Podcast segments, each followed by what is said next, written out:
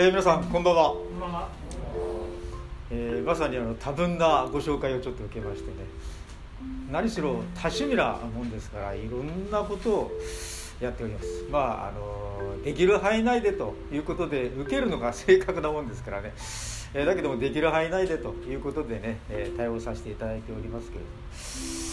えー、今日はですね、あのー、前頭茶道ということで、えー、皆さんのお手元にもちょっと、え配布させていただいてますけどこのレジュメに従ってですね、えお話をさせていただきたいと思います。で時間的にはま45分程度ですね、えこのレジュメに従って話をさせていただいてそしてあとは、まあ、あの正座すると。本来ですとですね、え隣が茶室なんですよ。そちらで私の方がお茶を立ててですねでお菓子を頂いてで、えー、禅と茶の話をするというのが常なんですね。しかし誠に残念ながらこのコロナの関係でですねやっぱり飲食が禁じられておりますのでね本当に残念ですけども美味しいお茶とお菓子が毎回いただけるという私も楽しみにしている、えー、講座なんですけども、えー、去年もですねできなくてね今年もできないっていう、まあ、あのお茶を立ててね差し上げるのはできないっていうのは非常に残念なことですけど、まあ、できるだけ早めにですね収束させていただけることを、まあ、あ記念したいなというふうには思っております。それでは早速ですのでね初めにというところでちょっと見てもらいますと私のあの、えー、出会い禅と茶の出会いについてちょっと書かさせていただいております。先ほどにもお話がありましたけれども実は私はあの生まれは秋田県でございます。で今の首相は私の高校1年の先輩なんです。菅さんこのコロナでかなり苦戦しているようですけどね。秋田県立伊沢高等学校の彼は私の1年先輩なんそうすると年齢が分かるんですけどね。私は72になります、えー、もうあの1回あのワクチン打たさせていただきましたけどね。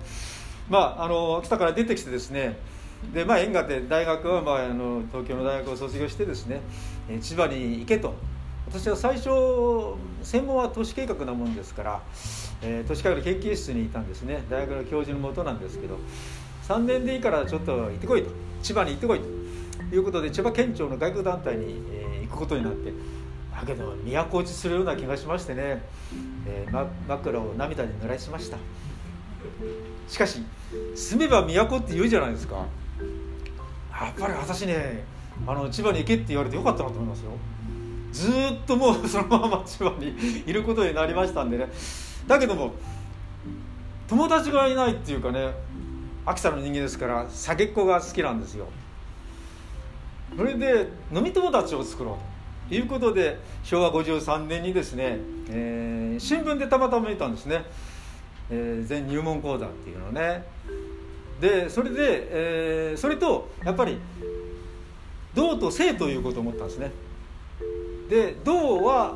何にしようと。性はまあ座禅やろうとね。性は道は何やろう。ダンスと実はあのスキーがまあ秋田ですからスキーがすごく好きなもんですから冬になるとスキー場に行ってたんですね。でよく若者でですねダンスパーティーなんかあるんですよ。全然踊れない。これ寂しいなと。いうことでじゃあダンスを覚えようということが始まりで先ほども紹介がありました。今は千葉市ダンスポーツ協会の会長をですね。やらされているという。まあ何でも長くやるとですねいろんなことが回ってくるということなのかなと思いますけど。そんな縁で、えー、実は始まったんですね。でも縁は何でもいいと思うんです。で、えー、私はやっぱり、あのー、このこれがまさに作られたあれが最初のところにね持ってる人は見てもらえば分かるんですけど最初のところにそれが載ってるんですね。この序文のところに。まさに、えー、この編者は昭和53年の秋から翌年に翌春にかけて千葉市中央コミュニティセンター。こちらにおいて千葉市社会教育課の主催する青年教室の全日全日本講座ってなったんですね。これはあの青年教教教座ですからあの30歳までだったの私は20代でしたからねもうそんなことで縁があって、えー、この全入門講座に入って、えー、それから全都チャンス集いの主催のですねあの清掃年入門講座っていうのも一緒にやってたんですねそれの第1回目は私あの卒業生っていうのはそれで今42回迎えてるだから42年というのがすぐ分かっちゃうんですけどねまあそんなことで、えー、長い縁を持った形で今まで至っているということです。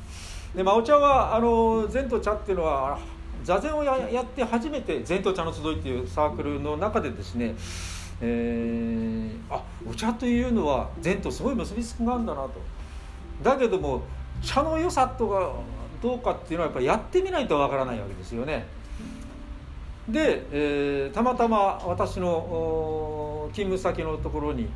ポスターがあってですねそれがあの先生が、えー、県庁の職員さんだったんですね、まあ、女の人でした。南川社長という。南川先生は弁定町でご自宅で、えー、お茶を教えてた。でそこであ同じ松江県庁の外国団体だったもんですからね、まあ、同じ関係のあれなのかなということで縁を持って、えー、そこがたまたまウラン設計だっただけの話なんですよ、まあ、そういう縁があってですね禅と茶を始めることになったというのがあの最初の私の出会いの話なんですね。でまああの今日の話はあの茶道というねことについての話になるわけですけれども、え概略的な話をちょっとね茶の伝来というところにちょっと書いてあるんですがまあここに書いてある通り中国から伝わったとされているようですね。で、えー、一般的にですね奈良時代のこの最澄というですね、えー、唐より持ち帰ったところ最澄さん。実はこれも一つ私ここに持ってきてる。持ってきてるとは悪いけど実は天台宗の最長が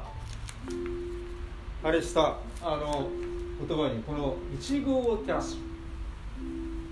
これ今の市長が書いていただいた。実は私のために書いてもらったわけじゃないですよ。これ写真撮ってねあれしたんですけど。私あの多趣味だって言いましたけど千葉市青年協議会の青年のですね 副会長やってるんですよ。それで新しい市長になったんで毎回ですね我々の青年協議会っていうのは成人式やるときに、えー、お茶席を持つんですよ。で成人の方々に、えー、お茶を振る舞うというその時に必ず市長のですね、えー、茶掛けを用意するんですね。これはあの色紙なんですけどね。で新しい市長に「市長何か書いてくれ」と。毎回新しい市長になった方にはね必ず色紙を書いてもらうんだということでね。書いてもらったのはこれ。ですであの社会教育課のですねあの課長補佐課長代理がなんか宗教的なんだけどねって言いながらね私に渡してくれた。これはまさに天台宗の最長の言葉。で「地具を照らす」という一つの文言の中の一節なんですね。で市長はやっぱりねこの思いをね、えー、一遇というのはやっぱり自分のその立場職場。でまあ市長としてなってねその立場から自分の存在を役立てようとだから一遇を照らすその役割の人になるということなのかなというふうに、まあ、勝手に理解したというか、まあ、そういう意味での市長は書いてくれたんだろうなと思ってですね、まあ、これからの神谷市長の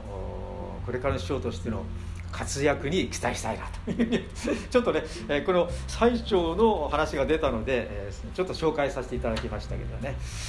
まあ、そんなことで、えー、最澄が最初に持ち帰ったというのがあの茶の始まりだということが言われてますけど、えー、実はあの茶の最高としてですね鎌倉時代に臨済宗の英才禅師という方がいらっしゃるんですね。この方が「記載養生記」というのも書いておりまして英才はまさに抹茶の飲み方を得してですね当初は薬としての用法であったようですね、まあ、一方えー、実はこの抹茶というのはですね、えー、眠気を覚ましてくれるんですよ、えー、座禅してるとですね昏睡状態になる場合が私なんかしょっちゅうなもんですからね。禅の修行でですね臨済宗はすごく厳しいんですよ。もうババババッと叩かれる。でパッと気づいてね自分が叩かれてるっていうのが分かる。んでバーンと肩をね、う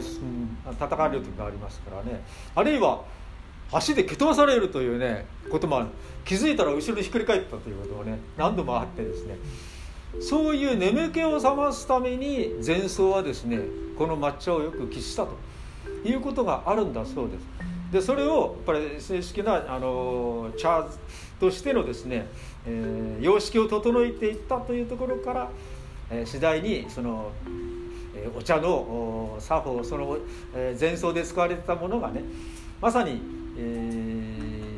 ー、茶を専門とする、まあ、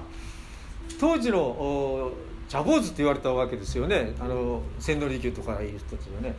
えー、そういう人たちも、まあ、当時のお偉方についてね茶を喫したわけですけど当時は戦国時代ここにちょっと書いたんですけどまさに生き死にをかけた戦場に向かう時にですね茶を賜ったわけですね。あるいは戦場に持って行っても茶を立てたというふうに言われてる。だから必ず戦場には茶坊主も一緒に連れて行ったということのようですよね。で、えー、その茶と言われる一つの人たちは大徳寺というところからですね禅を学んだということがありましてで大徳寺と非常に密接なつながりがあるんですよ。まさに千利休はここにもちょっと書いてありますけれども、えー、前輪の議席ということで茶礼として村田寿光とこれは茶人なんですね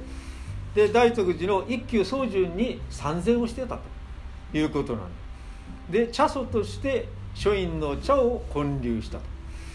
まさに大徳寺というのはあの大東国師が改ざんした寺だわけですけども臨済系なんですね。まさに、え京都の橋の下で骨敷きをしたというね、え20年間、え骨敷きをしたというふうに言われています。ですからその臨済前の臨済宗の大徳寺に、えー、まさにこの茶人の人たちはですね参禅をしながら、えー、茶道を磨いていったということのようです。で片括弧3番目に書いてありますが千利休は古格装置に参禅して詫び茶として草案の茶室を建立した。ああの茶あの力はね、え、まあそういうことですけれどもその茶室のですね大きさというのは最初は茶室として刻まったものがなかったようですね、まあ、広間を茶室として使うような形でそして区切りを設けるような形でそこでお茶を立ててたということなんですけれどもしかし、えー、正確な茶室としての形式を整えていったというのが古座の茶の湯は第一仏法をもって治療を得度することなりと。いうことでですね、えー、茶室としてのものをだんだん、えー、正式に作るようになって、えー、駒というのは4畳半以下のことを駒っていうんですねそれ以下は広間なんですねで、えー、利休の茶室はですねから駒が始まって、えー、私の炭鉱会というところはですね私も炭鉱会青年部というのがありましてねそこにまあ入ったわけですけどもそうすると全国大会というのは京都であるんですよ。で家元のところにみんな集まって、えー、家元の茶室を拝見させていただくんですね。えー、そこで、えー、総称と会うことはありませんけどね 一人一人ね会ってたらたまんないわけなのでで、えー、そこで見たのがまさに「こんにちは」これは一条大名ですよ。一条ってのはこれ一つでしょ？題名っていうのはあのこの4分の3かな一粒ですよ。一粒の茶室。そこまでですね究極の空間をこんにちはという茶室は作られている。でまさに、えー、ここに入る時にはやっぱりにじり口というわけですよね、え、当時の武士も刀はあ外に置いてですね入るということですので、え、まさに世間的な俗人的なものは全部置いて棚上げしてということね、えー、そして、え、無返事の茶というものを味わったということなわけですけれども、えー、利休はもう究極の詫び茶をこの竹の女王という方に茶人に、えー、ついてですね。で、えー、詫び茶を大切したていったと。いうことのようでですから座禅は大徳寺に参禅して、えーえー、と共に、えー、茶をまさにバビ茶の体制をここで整えていったということが言われております。